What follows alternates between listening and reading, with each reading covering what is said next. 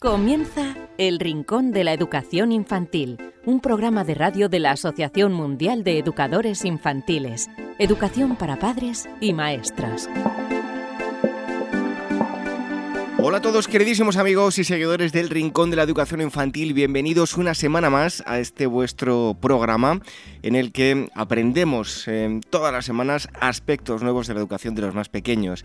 Ya em, sabéis, si nos habéis escuchado en otras ocasiones, que nos dirigimos a padres y a maestros, a esas dos eh, vertientes. Y en este programa número 178 os vamos a hablar de lo siguiente, los videojuegos, algo muy importante. Siempre se habla de forma muy negativa pero también tiene su eh, parte positiva. Tendremos con nosotros a eh, Jaime Gil Robles, que es responsable de asuntos públicos de AEBI. Han eh, elaborado un, decálogo del uso de los videojuegos y os daremos cuenta de, de, ello. También tendremos a la psicóloga Elvira Sánchez, que como cada semana nos acerca aspectos mm, nuevos, estudios que nos dan unas pistas sobre en qué dirección en una dirección u otra en la educación de, los más pequeños.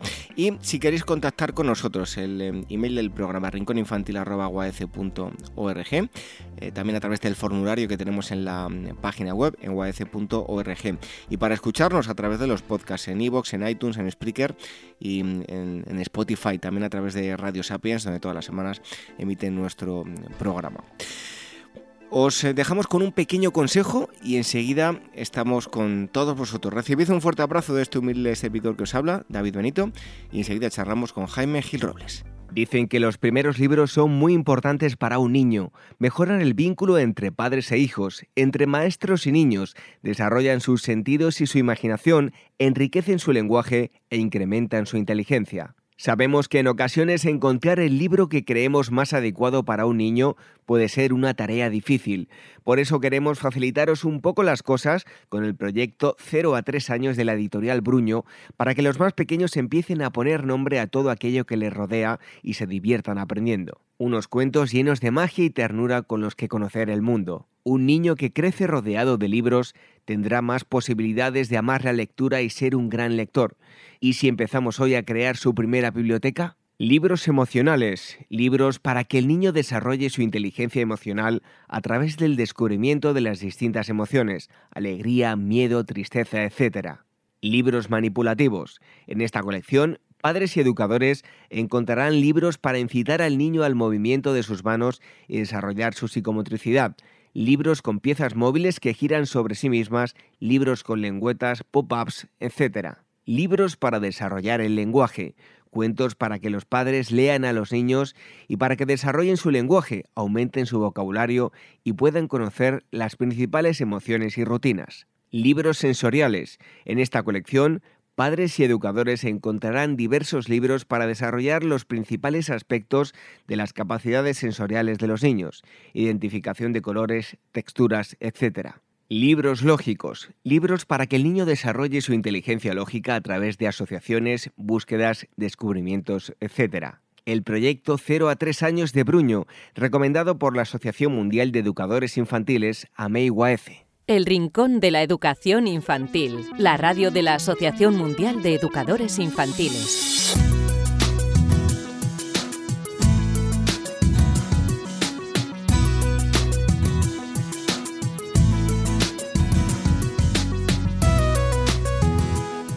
Hoy en esta primera parte del Rincón de la Educación Infantil os vamos a hablar mm, en profundidad de algo que ya hemos tratado porque salen muchos estudios a lo largo del año, sobre todo de pantallas, de dispositivos móviles, en fin, que hemos hablado mucho aquí, y de eh, videojuegos, los juegos que hay tanto en las consolas como en ordenadores y dispositivos eh, móviles.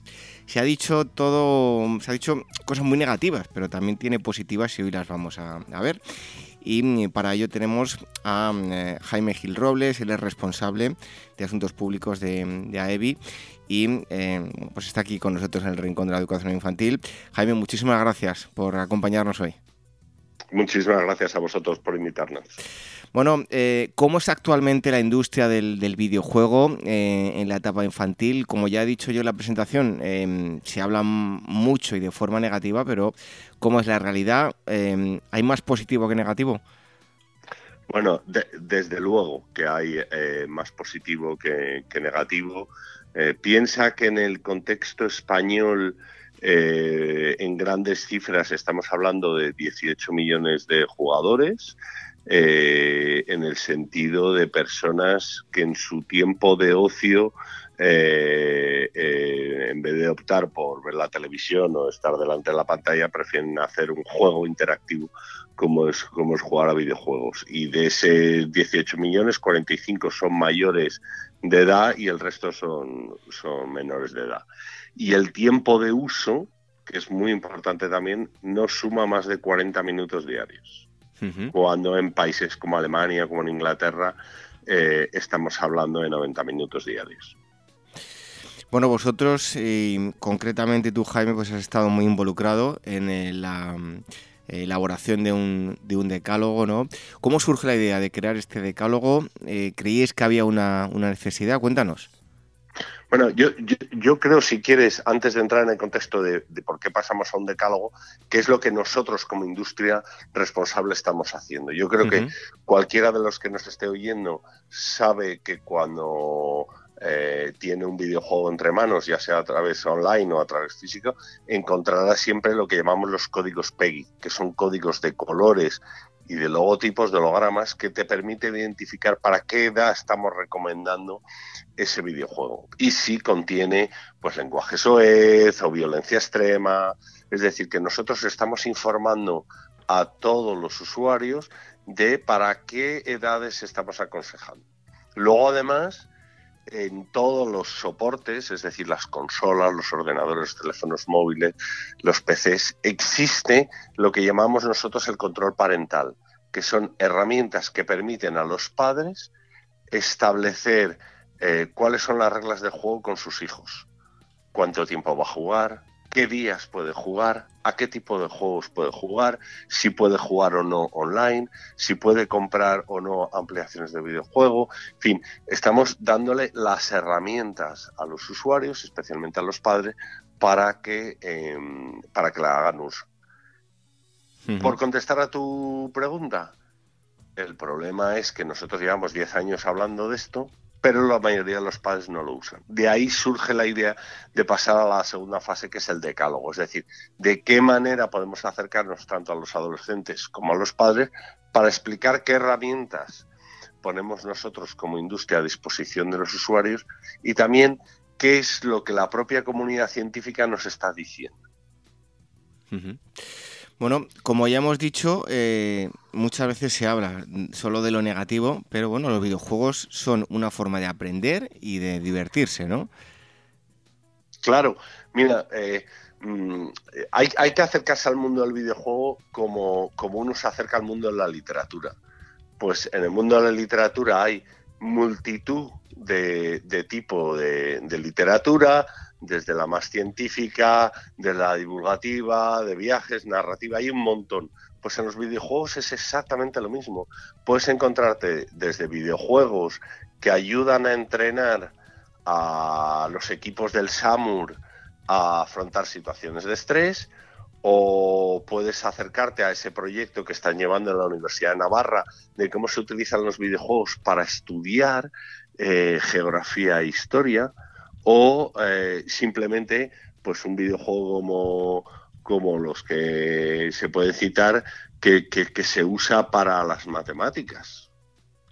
Entonces, al final, los videojuegos no, no, es solo esa imagen, como dices tú, eh, de negatividad, eh, de violencia. No, es que eso es una muestra más dentro del, del inmenso campo que representan los videojuegos. Y bueno, eh, aquí hemos hablado muchas veces también de la educación en valores, eh, también a través de los videojuegos. Eh, tenemos una buena oportunidad de enseñar valores, respetando a nuestros contrincantes, alegrándonos de, sus victorias. En fin, es una buena oportunidad también, ¿no? Sin duda, de hecho, nosotros estamos empezando a trabajar con las comunidades autónomas para utilizar precisamente el videojuego para que los chicos aprendan esa educación en valores a la que muy bien te referías tú. ¿Por qué? Porque al final el videojuego no deja de ser una cosa que se puede crear. Tú, hablas con un desarrollador y dices, yo quiero hacer un videojuego para educar en valores. Pues los desarrolladores harán exactamente lo que tú quieres. Quiero un videojuego para, para enseñar eh, temas medioambientales o de sostenibilidad. Pues se hace un videojuego. Es decir, que hay que acercarse al mundo del videojuego eh, desde esa visión más holística que te permite em, eh, entender que es un campo de transmisión de ideas y de valores. Nos has comentado que una de vuestras labores es eh, bueno, catalogar los, los videojuegos. ¿Debemos prestar más atención los padres a qué tipo de videojuegos le estamos dando pues, con respecto a las edades? Una parte que en ocasiones los adultos olvidan y simplemente eh, les dan el, juego y punto?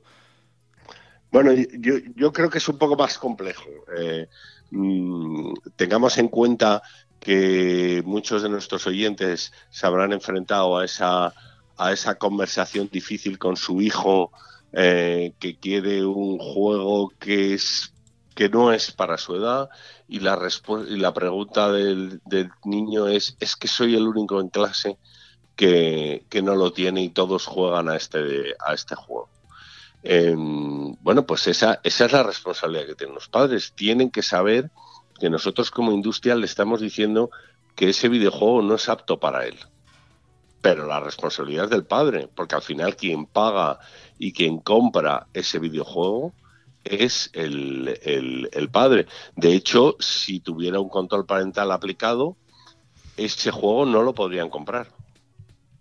¿Entiendes? O sea, yo, yo, yo sé que para los padres es complicado que cuando hay una presión del resto de los amigos de tu hijo que ya juegan a los juegos, decirle a tu hijo que no lo haga. Pues es la misma que es que mi niño es el único que no tiene teléfono móvil.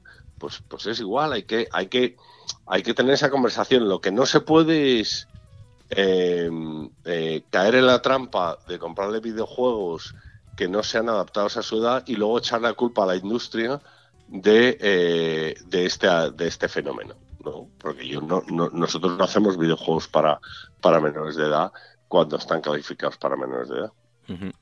Bueno, hablábamos hace un momento del tiempo, ¿no? Esos 40 eh, minutos frente a otros eh, bueno, número de, minutos que, por ejemplo, en, en Alemania son, son mayores.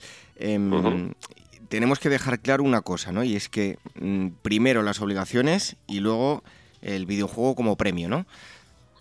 Hombre, sin duda, es decir, que al final eh, el videojuego no, es más que un momento de esparcimiento eh, para, para, los chicos. nosotros siempre decimos eh, que no solo tiene que atender a sus obligaciones escolares, sino también a colaborar y ayudar en la casa, porque también hay que desde pequeños educar a los chicos que tienen que asumir esa, esa parte de responsabilidades en el mantenimiento del hogar. Y luego, dentro de las distintas opciones que puede ser ir a jugar al, al patio con, con, tus vecinos o, o, practicar un deporte o leer un libro, también está el videojuego. Forma parte de todo ese abanico de posibilidades de esparcimiento que le puede dar o que le puede ofertar un padre a, a su hijo recomiendan em, comprar siempre en tiendas oficiales, ¿no? Eh, ¿Qué puede suceder si, no lo hacemos? Bueno, yo, mm, em, desde aquí, si me, si me permites, hay que hacer ese llamamiento a los padres de que eh, tienen que interesarse por lo que hacen sus hijos, tanto en Internet como en una consola. Eh, para que un chaval vaya a comprar un juego a una tienda que no es oficial, es que probablemente nos estemos enfrentando a una situación en la que está comprando un juego que no le es apto. Yo creo que ese es el primer indicador, ¿no? Eh, y probablemente el hecho de que, de que esté acudiendo a una tienda que sea la oficial es porque le van a pedir eh, control de edad o le van a pedir una serie de datos que él no quiere facilitar. En segundo lugar, esas tiendas piratas eh, nadie puede responder. Es decir, en, las tiendas oficiales, oye, si hay un fallo eh, en, el, en, la compra, pues tienes detrás todo un sistema de garantías que te permiten recuperar el dinero si no, si no se ha hecho la compra de forma correcta. En las eh, tiendas ilegales no. Y por último, no sabemos si ese fichero que se va a descargar contiene o no virus o malware que pueden dañar al ordenador. Y algo también muy importante, em, dejarles claro qué es la ficción y qué es la, realidad. Un tema también a tener muy en cuenta. Hombre, por supuesto, yo creo que ese es el ese trabajo fundamental, por eso nosotros pedimos siempre que los padres estén muy involucrados en los juegos con sus hijos, que entiendan bien a, qué están jugando, qué representa ese juego, para que ellos mismos también puedan, cuando, cuando el niño apaga el, dispositivo o deja de jugar, puedan ayudarles a entender que eso que han estado jugando pues no se parece a la, realidad. Eh, pero volvemos otra vez a lo mismo. Es los padres tienen que saber a qué juegan sus hijos, pero no saber solo el título del juego, sino en qué consiste ese juego. Eh, lo mismo que nos preocupamos por saber con quién salen nuestros hijos a jugar al parque, pues ese mismo esfuerzo lo tenemos que saber para qué consiste ese videojuego. Y eso nos permitirá ayudarles a hacerles entender que una cosa es lo que pasa en el mundo virtual y otra cosa es lo que pasa en el mundo real. A modo de conclusión, eh, lo que siempre hablamos, que no utilicemos, sobre todo en edades tempranas, los videojuegos para que los niños nos dejen tranquilos, sino que aprovechemos esa oportunidad de, disfrutar con ellos y bueno, pues marcar límites, saber que no todo es eh, videojuegos y hay que hacer un poquito de ejercicio, un poco de videojuegos, en fin, la, diversidad en, las actividades, ¿no?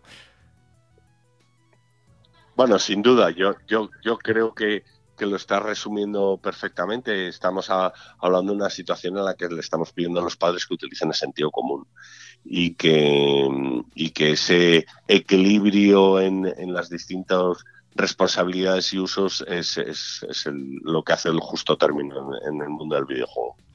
Bueno, pues hemos hablado con eh, Jaime Gil Robles, responsable de Asuntos Públicos de mm, AEBI. Eh, han hecho un decálogo para los padres para el uso de, los videojuegos. Eh, Jaime, muchísimas gracias por haber estado en el Rincón de la Educación Infantil. Muchas gracias y hasta pronto. Muchísimas gracias a vosotros y gracias por invitarme.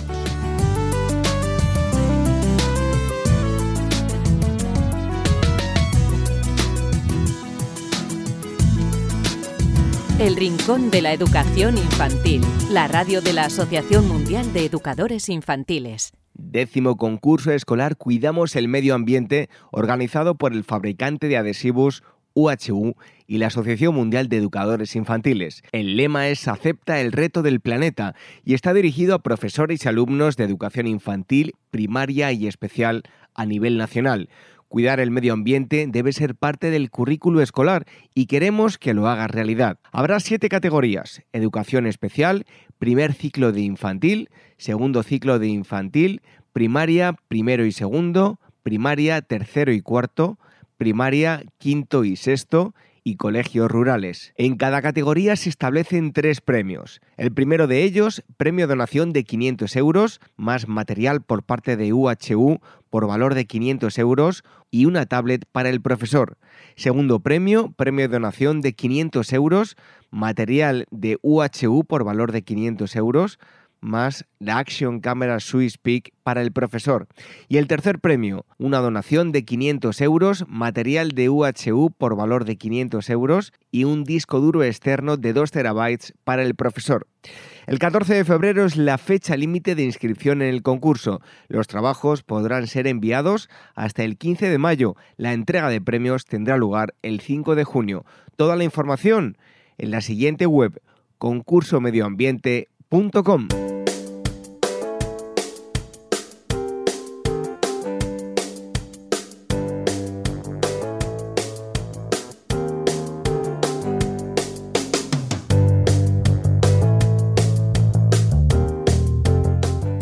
Una semana más, después de haber escuchado la entrevista con el experto, damos la bienvenida a la psicóloga Elvira Sánchez, que nos trae eh, estudios relacionados con el mundo de la educación infantil. Elvira, bienvenida un día más. Pues mira, eh, pues nada, como tú sabes, un placer como todas las semanas. ¿De qué nos vas a hablar hoy?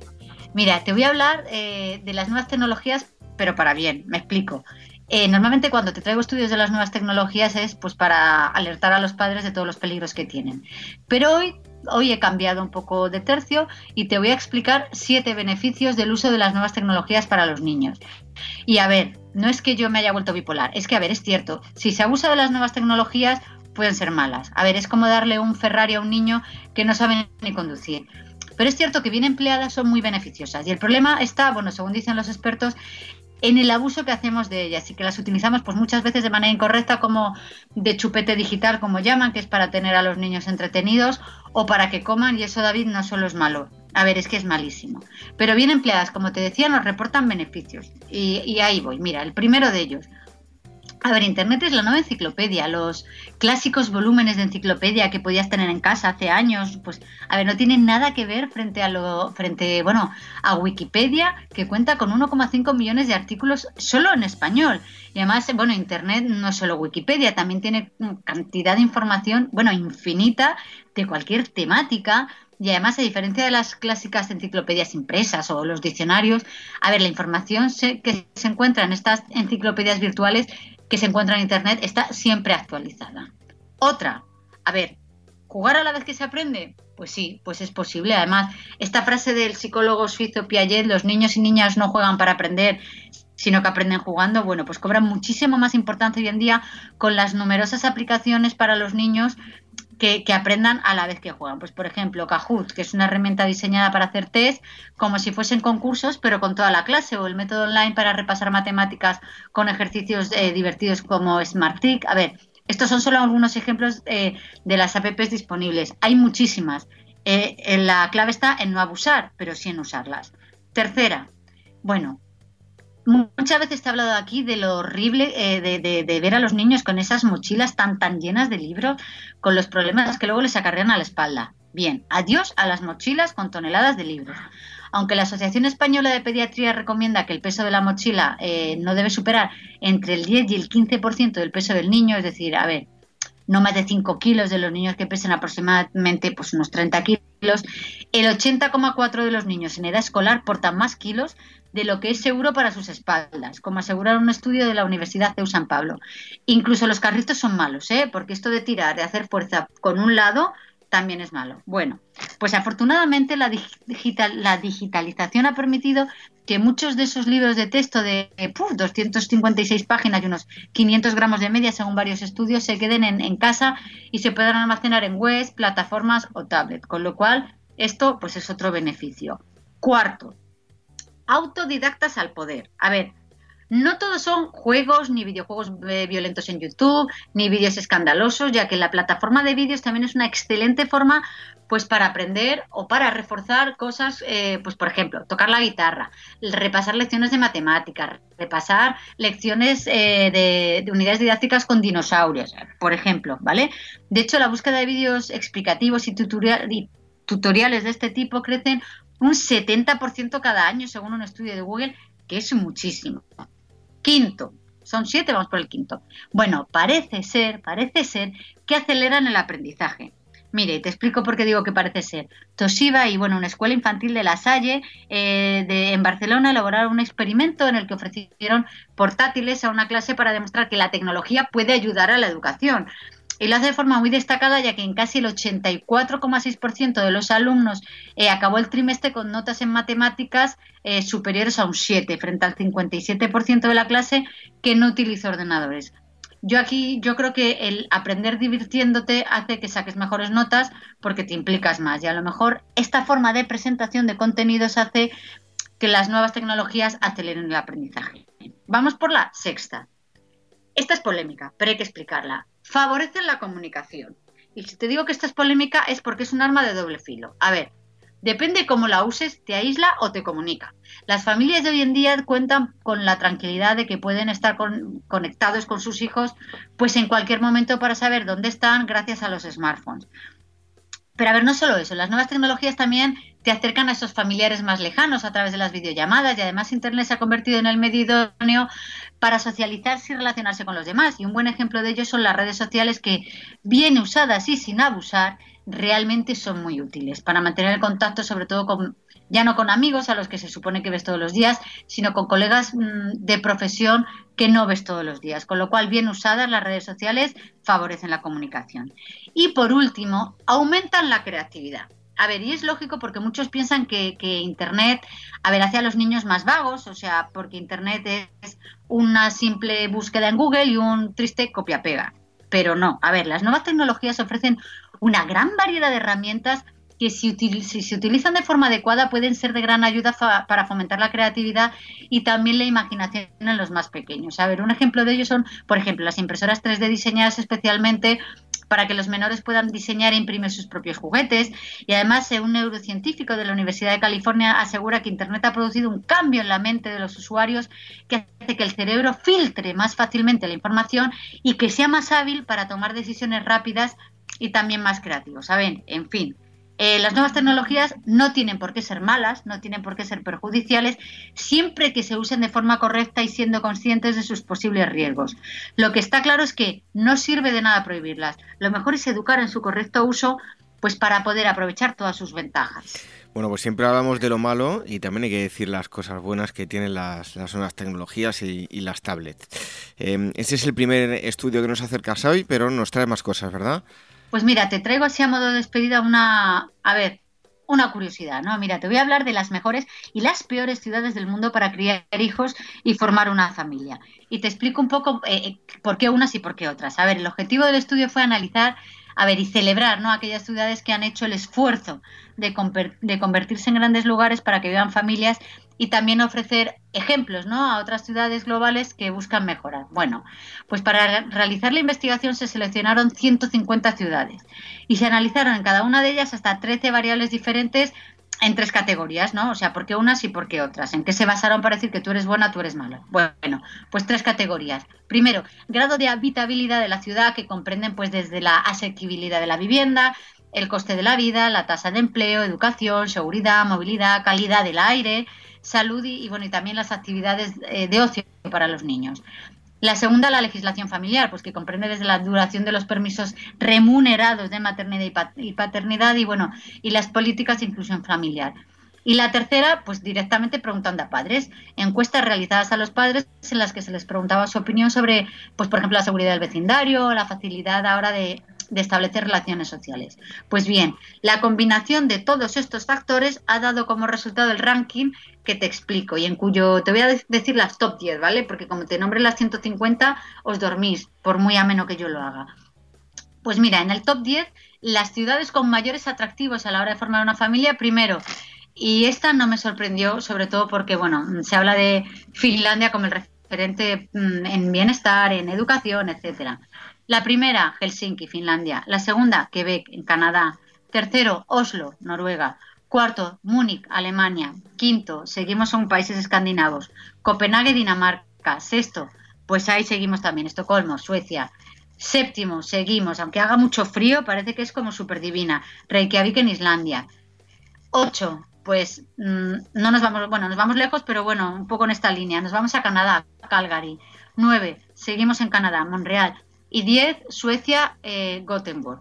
España, para los que nos estéis oyendo, está en el puesto 71. Yo cuando leí esto dije, jolín, y luego dicen del tiempo, pues parece que el clima, que haga frío o calor o muchas horas de luz o de sol, parece que no influye para nada en estas 10 mejores ciudades para vivir, eh, para, digamos, para vivir en familia.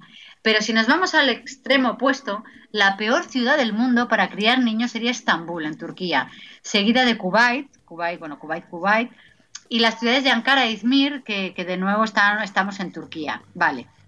A esto le siguen otras como Manama en Bahrein, Ciudad de México, que a mí me sorprendió, pues sí, está entre las top, top que no, ¿sabes? Como que no. Atenas, Grecia, que es muy bonita, pero será solo para ir de turismo, porque está también entre las que no. Buenos Aires, en Argentina. Santiago de Chile, también está eh, entre las 140 y 150 ciudades analizadas que, no, ¿sabes? Entre el top que no. Doha, Qatar, Nápoles, Italia. Así que bueno, mm, parece, si nos centramos un poco en, las top 10, ¿no? Que, a más frío parece como que, parece que se crían mejor los niños. Aunque bueno, esto ya es una opinión, digamos, una, parodia, ¿no? De, de por qué unas sí y otras no.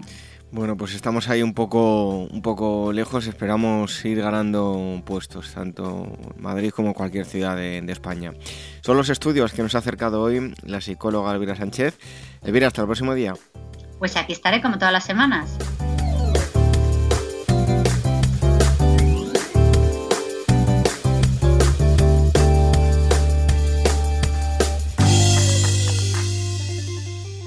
Red de docentes comprometidos con la paz. La educación sin valores solo convierte al hombre en un demonio más inteligente. Por ello, AME ha puesto en marcha este proyecto. Un docente comprometido con la paz es un profesional de la educación infantil o primaria que sabe y cree que la docencia es la tarea que más puede transformar la sociedad y que quiere conseguir un mundo mejor, más justo, más equitativo, más amable y en consecuencia más feliz.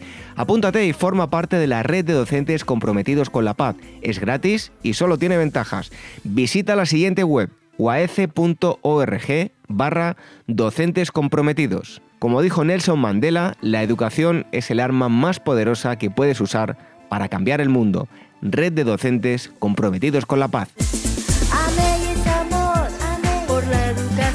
El Rincón de la Educación Infantil, la radio de la Asociación Mundial de Educadores Infantiles.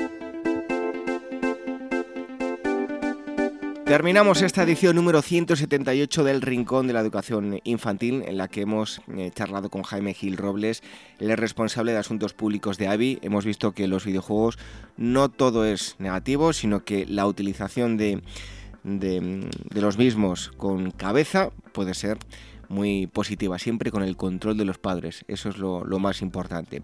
También nos ha acercado estudios la psicóloga Elvira Sánchez, que nos hablan de nuevos aspectos que se van descubriendo sobre el mundo de la educación infantil. Si nos queréis contactar, rincóninfantil.org y también a través del formulario que tenemos en la página web nuaf.org. Si nos queréis escuchar a través de los podcasts en iVoox, en iTunes, en Spreaker, en Spotify, a través del canal de YouTube de la Asociación Mundial de Educadores Infantiles y a través de Radio Sapiens, donde todas las semanas se emite el programa.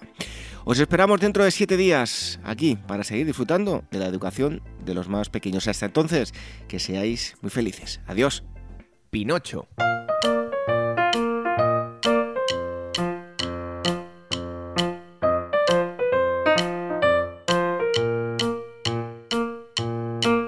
Este cuento trata del viejo carpintero Gepeto que viviendo solo y sin familia, construyó un muñeco de madera con gran dedicación y esfuerzo y un día, al ver lo bien que el muñeco le quedó, un hada le dio vida y el viejo carpintero prometió tratarlo como a un hijo. Pero Pinocho resultó ser un niño desobediente que no le gustaba cumplir con sus deberes, a pesar de que la hada madrina le puso a su lado, como si fuera su conciencia, a Pepito Grillo. El primer día de escuela, Gepeto le advirtió de que se portara bien para que aprendiera y fuera un hombre de bien, y Pinocho le prometió que así lo haría. Pinocho, contento y lleno de buenas ideas, se dirigió saltando hacia el colegio, acompañado de su inseparable consejero Pepito Grillo, que al llegar a una plaza se encontró con un teatro de títeres y Stromboli, el dueño del teatrillo, lo convenció para que trabajara para él. Pinocho, olvidando sus deberes, se quedó actuando como artista principal del espectáculo. Un tiempo después, a insistencia de Pepito Grillo, Pinocho arrepentido prometió no dejarse engatusar por nadie más y regresar a su casa para ir diariamente a la escuela como su papá quería. Pero todas sus buenas intenciones quedaron en nada cuando aparecieron el malvado zorro zorrino y su socio el gato Fu, que lo convencieron para que les entregara el dinero que él había ganado en el teatrillo para llevárselo a Gepeto y este lo perdonaría. Una vez más, dejóse Pinocho engañar. A pesar de las advertencias de Pepito Grillo, se lo entregó, dando lugar a que estos bribones le robaran el dinero. Entonces apareció nuevamente la hada madrina y al preguntarle esta qué había pasado, Pinocho le mintió y empezó a crecerle la nariz. Hasta que no tuvo más remedio que contarle la verdad y Pinocho juró y perjuró que iba a cambiar, pero pronto se olvidó de ello. Por el camino se encontró con unos bribonzuelos que le convencieron para que les acompañara a una isla de diversión. Pepito Grillo, a pesar de sus esfuerzos, fue incapaz de evitarlo y durante algún tiempo Pinocho disfrutó haciendo todas las travesuras que se le antojaron, pero pronto se dio cuenta de que los niños se convertían en burros en aquella isla, sirviendo después de bestias de carga. Comprendió lo que le esperaba al comprobar que empezaba a convertirse en burro. Fue entonces que se lanzó al mar y se lo tragó una ballena. Allí se puso de tanta suerte que se encontró a Gepeto que había salido en una barca a buscarlo y también había sido ingerido por la misma ballena. Con gran perspicacia por parte de Gepeto, lograron salir del vientre del animal. El viejo enfermó gravemente y como Pinocho se portó de maravilla con él, cumpliendo con todos sus deberes, tanto en la escuela como en el cuidado de la salud del viejito, el hada decidió recompensarle y lo convirtió en un niño de verdad. Gepeto y Pinocho fueron felices y nunca se separaron.